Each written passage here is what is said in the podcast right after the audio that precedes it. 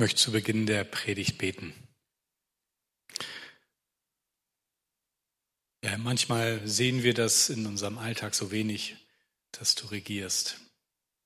Und deswegen ist es so gut, dass wir uns heute Zeit nehmen, auf dich zu sehen, zu sehen, wer du bist, zu sehen, wie du bist. Herr, begegne du uns in deinem Wort und schließ uns dein Wort auf, dass wir es nicht nur mit dem Verstand, sondern mit dem Herzen verstehen Danke dafür. Amen. Ja, Kathrin hat es schon angedeutet, jetzt seht ihr es wahrscheinlich auch, ich bin nicht Mirko.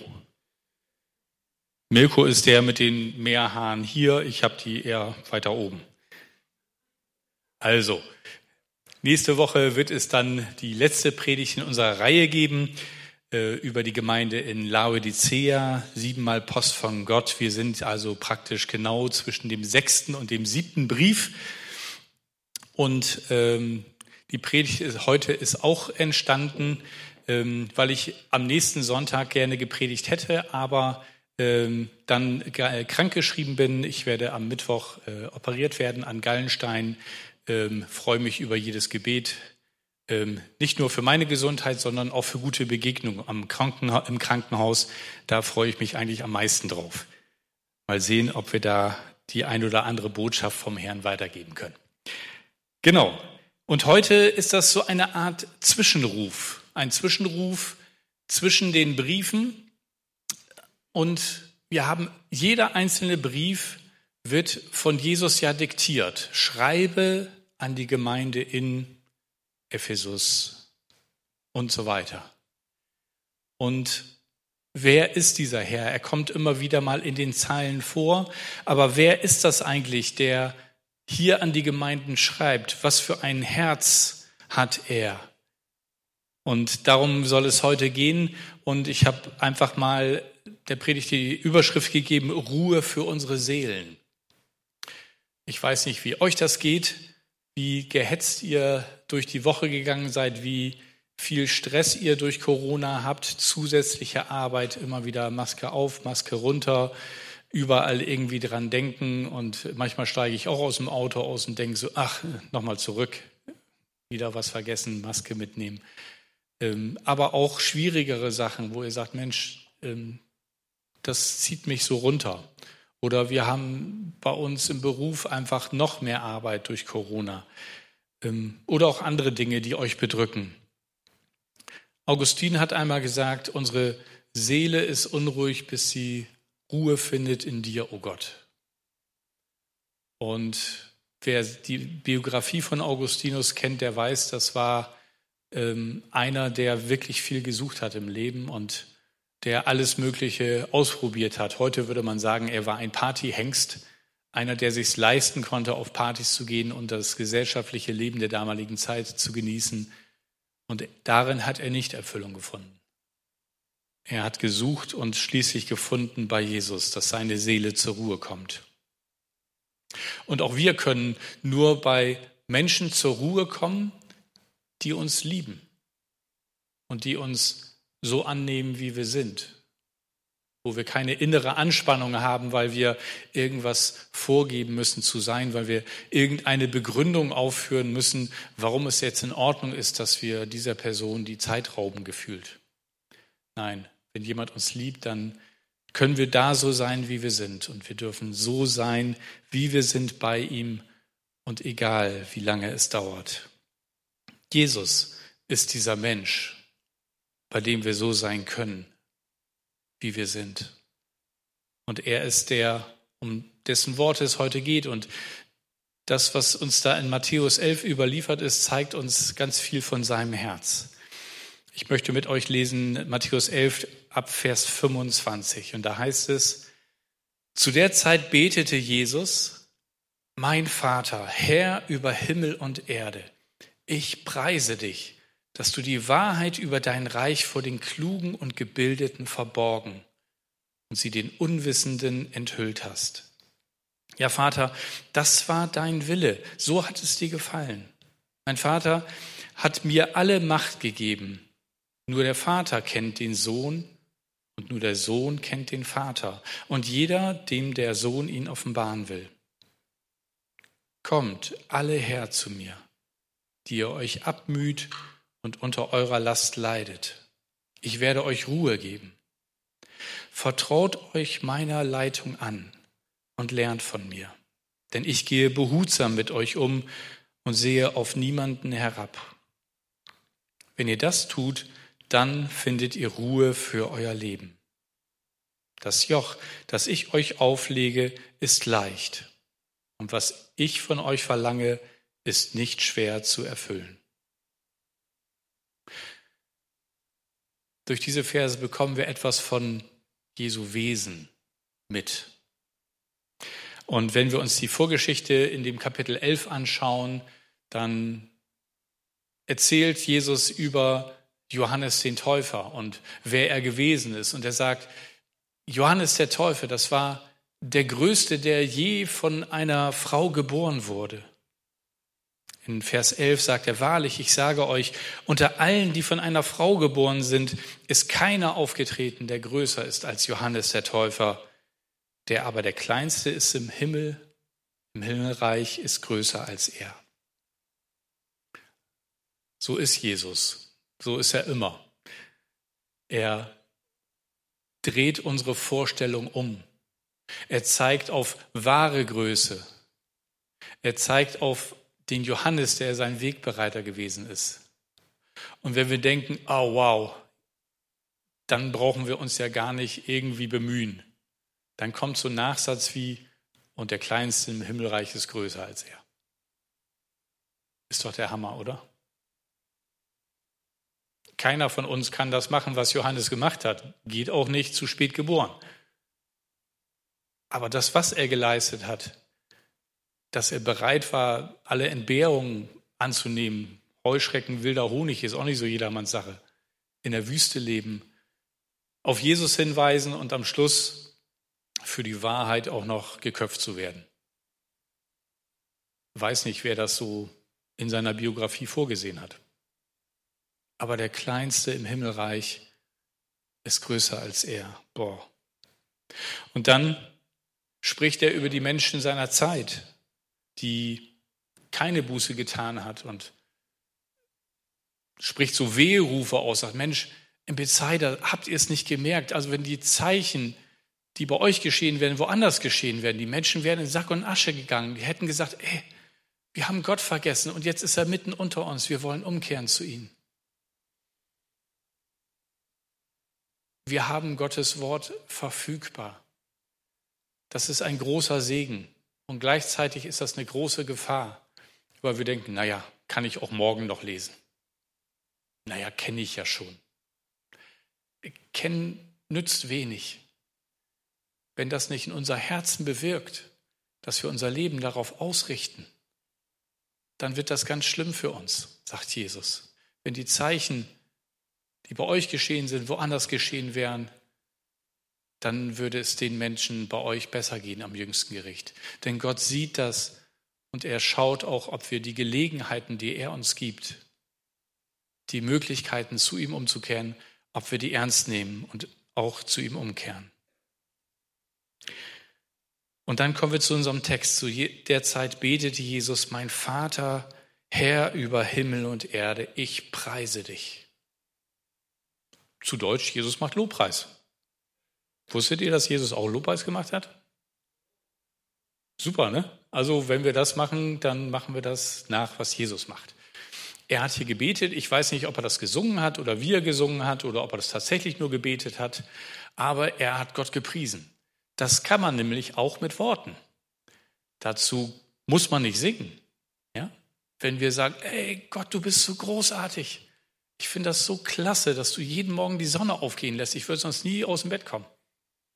Großartig. Das ist ein Lobpreis Gottes. So einfach geht das.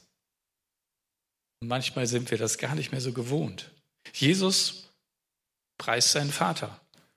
Er macht Lobpreis. Und dann kommt er dazu, ich preise dich, dass du die Wahrheit über dein Reich vor den Klugen und Gebildeten verborgen und sie den Unwissenden enthüllt hast. Ziemlich ungewöhnlicher Text, oder? Warum hat der Vater die Wahrheit über sein Reich den Klugen und den Gebildeten verborgen. Ist das nicht unfair?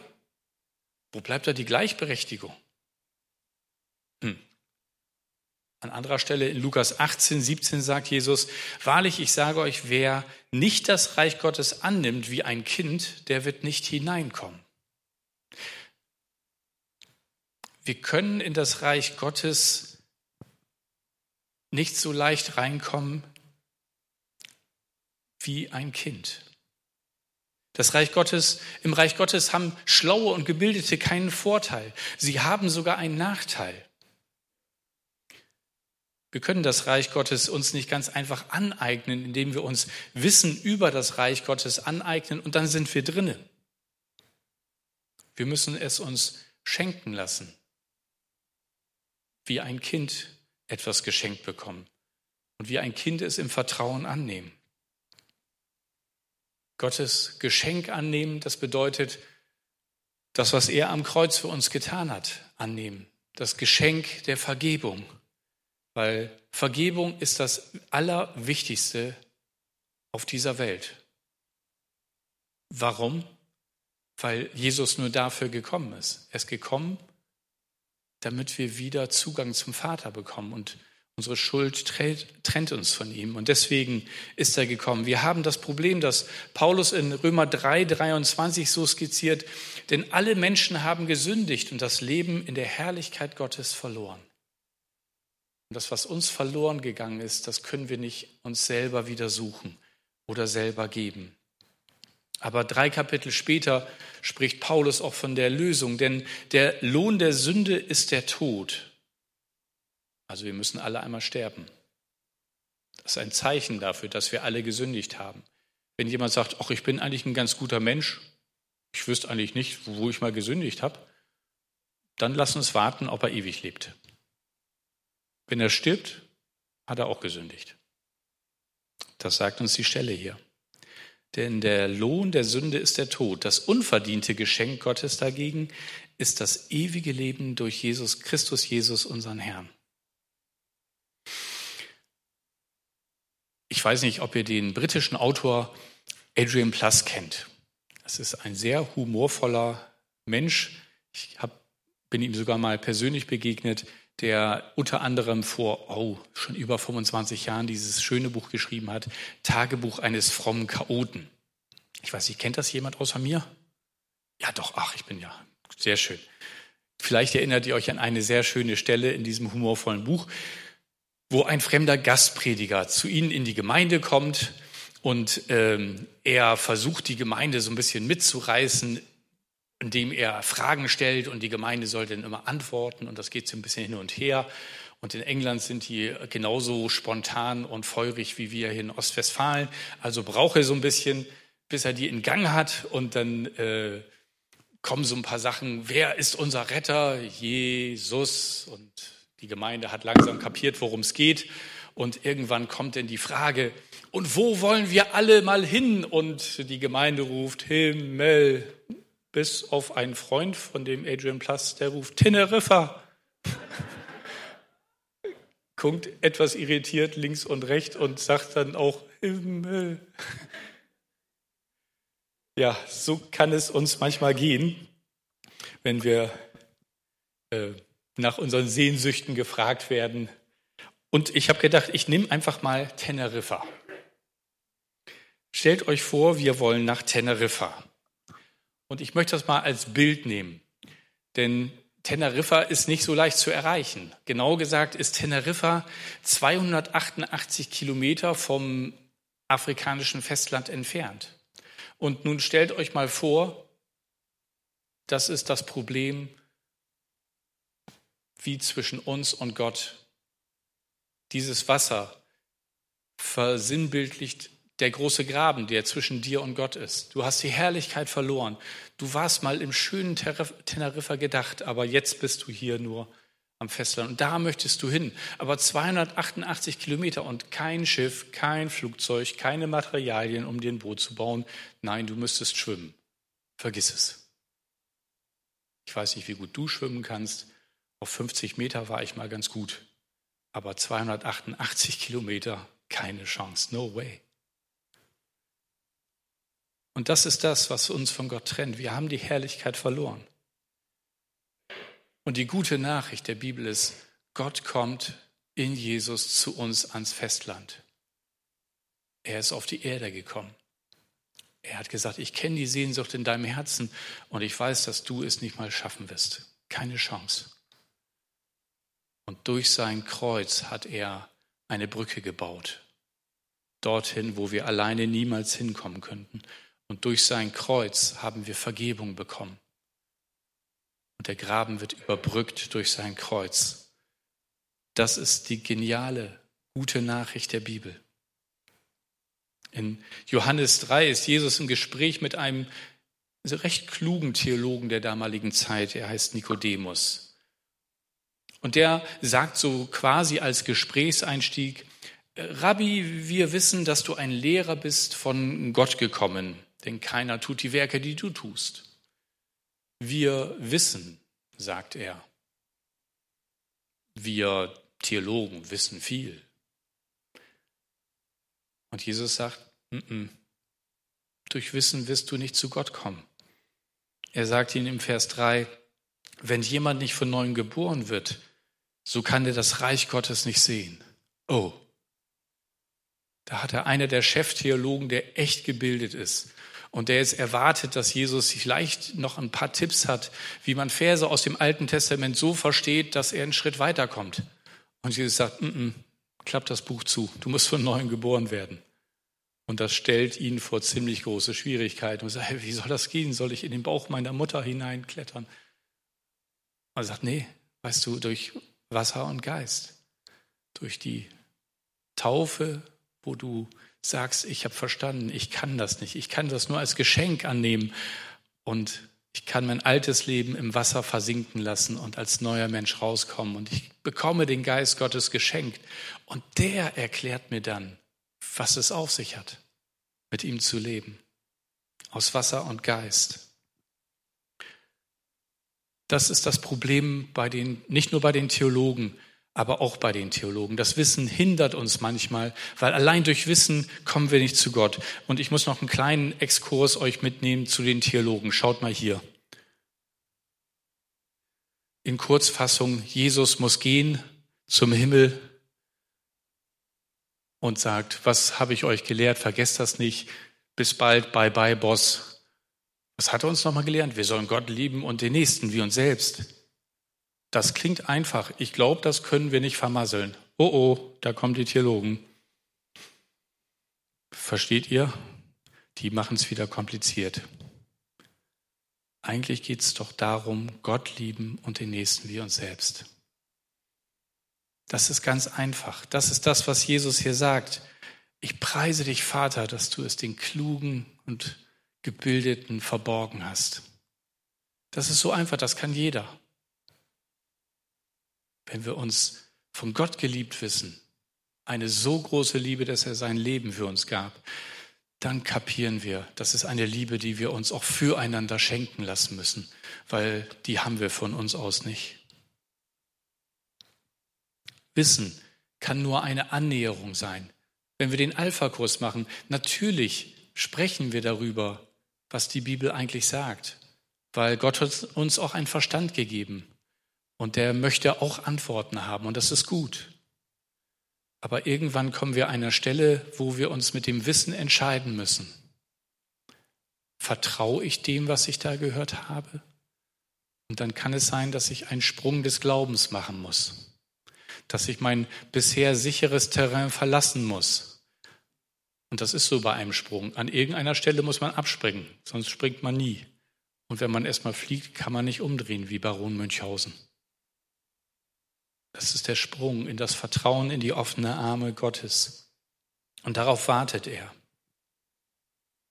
In Jeremia 29 heißt es, Vers 13, wenn ihr mich sucht, werdet ihr mich finden. Ja, wenn ihr ernsthaft mit ganzem Herzen nach mir verlangt, werde ich mich von euch finden lassen, spricht der Herr. Und dann sagt Jesus weiter, mein Vater hat mir alle Macht gegeben. Nur der Vater kennt den Sohn und nur der Sohn kennt den Vater. Und jeder, dem der Sohn ihn offenbaren will. Weißt du, du verstehst auf einmal die Bibel ganz anders, wenn du Ja zu Jesus gesagt hast, wenn du ihn eingeladen in dein, hast in dein Herz, dann kommt nämlich der Heilige Geist und schließt dir das Wort auf. Und du liest denselben Text und sagst, das gibt's doch nicht, das stand doch noch nicht vorher da. Warum verstehe ich das jetzt auf einmal? In Jesus findest du Gott.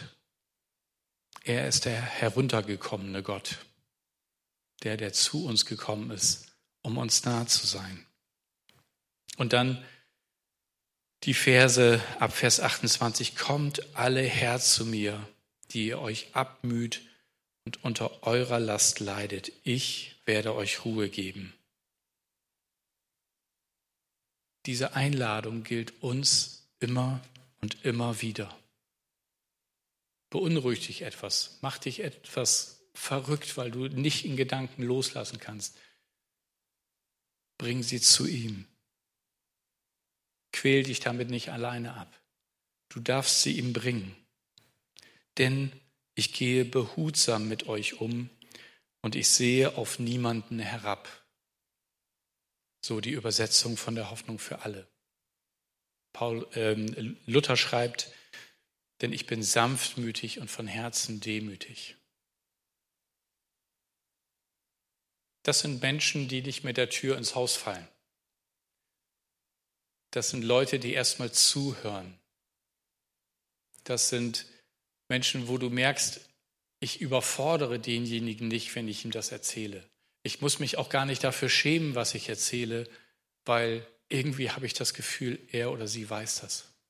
Jesus kennt und weiß alles. Es geht also nicht darum, dass du ihn informierst darüber, er weiß es schon, sondern es geht darum, dass du etwas loswerden kannst, indem du es erzählst dass du merkst, wie die Last leichter wird, weil da jemand ist, der nicht nur zuhört, sondern sagt, hey, ich kümmere mich drum.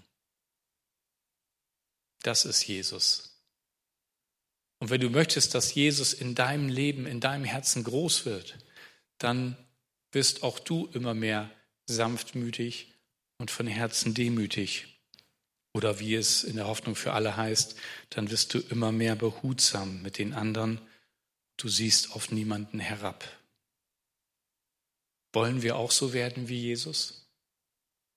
Ich möchte das. Frag bitte nicht Birgit, wie gut ich da schon bin.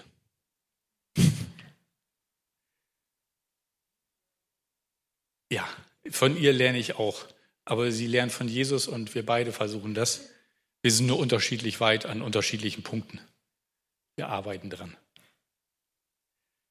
Aber darum geht es doch, dass wir behutsam miteinander umgehen. Und das Joch, das hier erwähnt wird, das ist ja eigentlich das Joch, das den Ochsen aufgelegt wird, ähm, wenn er einen Flug zieht.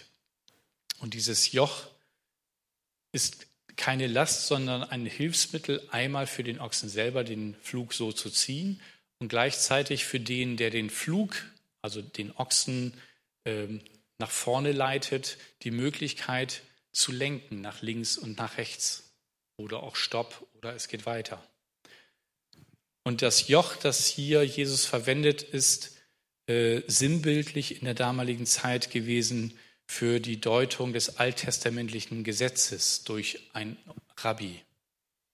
Und Jesus sagt, wisst ihr, es geht nicht um diese ganzen Gebote und Verbote, sondern was ich euch sage, ist sanft und leicht. Es ist alles zusammengefasst in liebt Gott und liebe den Nächsten wie dich selbst. Das, was die Jünger ganz gut verstanden hatten. Und wenn wir uns nur darauf konzentrieren, machen wir alles richtig. Und da, da können wir noch weiter wachsen. Es ist sein Wort, das uns leitet. Und es ist sein Geist, der sein Wort benutzt und dir im Alltag in Erinnerung ruft und dich dadurch leiten will. Im Psalm 119, Vers 105 heißt es, dein Wort ist ein Licht für meine Füße und ein Licht auf dem Weg, damit ich richtig sehe, wo es lang geht, damit ich nicht stolper und falle, damit ich den richtigen Weg erkenne. Und dazu sind wir eingeladen. Wir sind eingeladen, Gott zu preisen, wie Jesus, der seinen Vater preist. Wir haben das eben getan und wir sind immer wieder eingeladen, das zu tun. Wir sind eingeladen, uns daran zu freuen, was er tut und getan hat und auch heute noch tun will. Wie Paulus das sagt im Philippa 4, 4, ich liebe das so. Freut euch in dem Herrn auf allen Wegen, alle Wege. Und er weiß, wir nicken oft und verstehen mit dem Herzen nicht. Deswegen sagt er, und ich sag's nochmal, freut euch, hallo, aufwachen, freuen. Kann man freuen befehlen? Geht das? Hat das schon mal jemand erfolgreich bei jemand gemacht?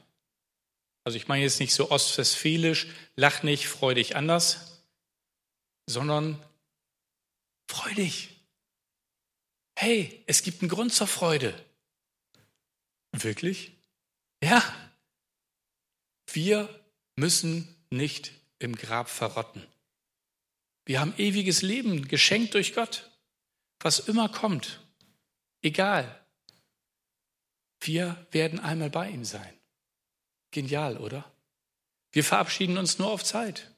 Wenn wir Jesus vertrauen, dann gibt es eigentlich nur Grund zur Freude, auch wenn die Zeiten nicht so gut sind.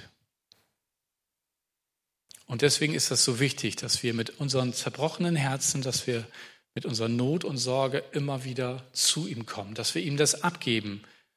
Und manches müssen wir zwei, dreimal abgeben, weil das an uns klebt oder wie so ein Boomerang wieder zurückkommt.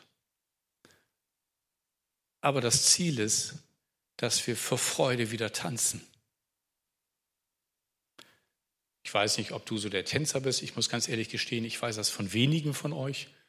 Wir waren noch nie zusammen zum Tanzen. Aber ich bin immer wieder total fröhlich überrascht, wenn ich Leute tanzen sehe. Einen besseren körperlichen Ausdruck von Freude gibt es eigentlich gar nicht.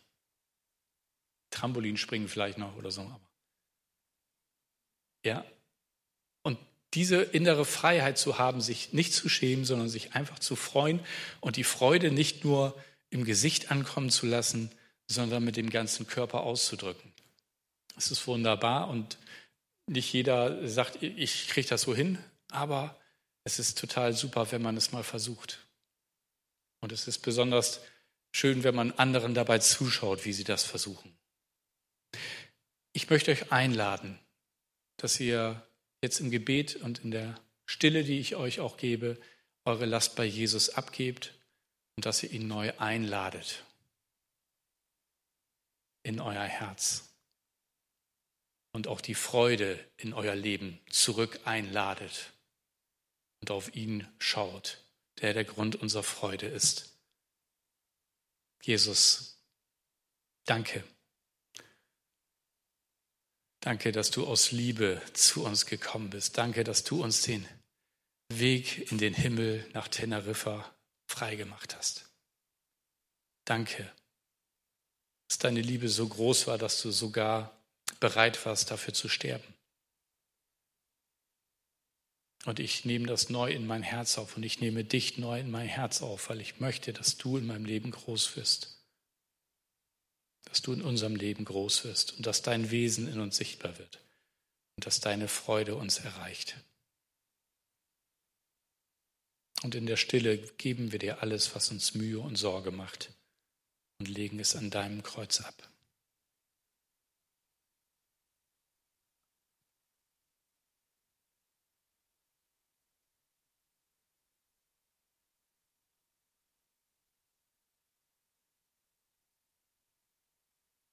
Danke, Jesus, für deine Liebe. Danke für deine Vergebung. Und für die Verbindung zum Vater, die du wiederhergestellt hast. Amen.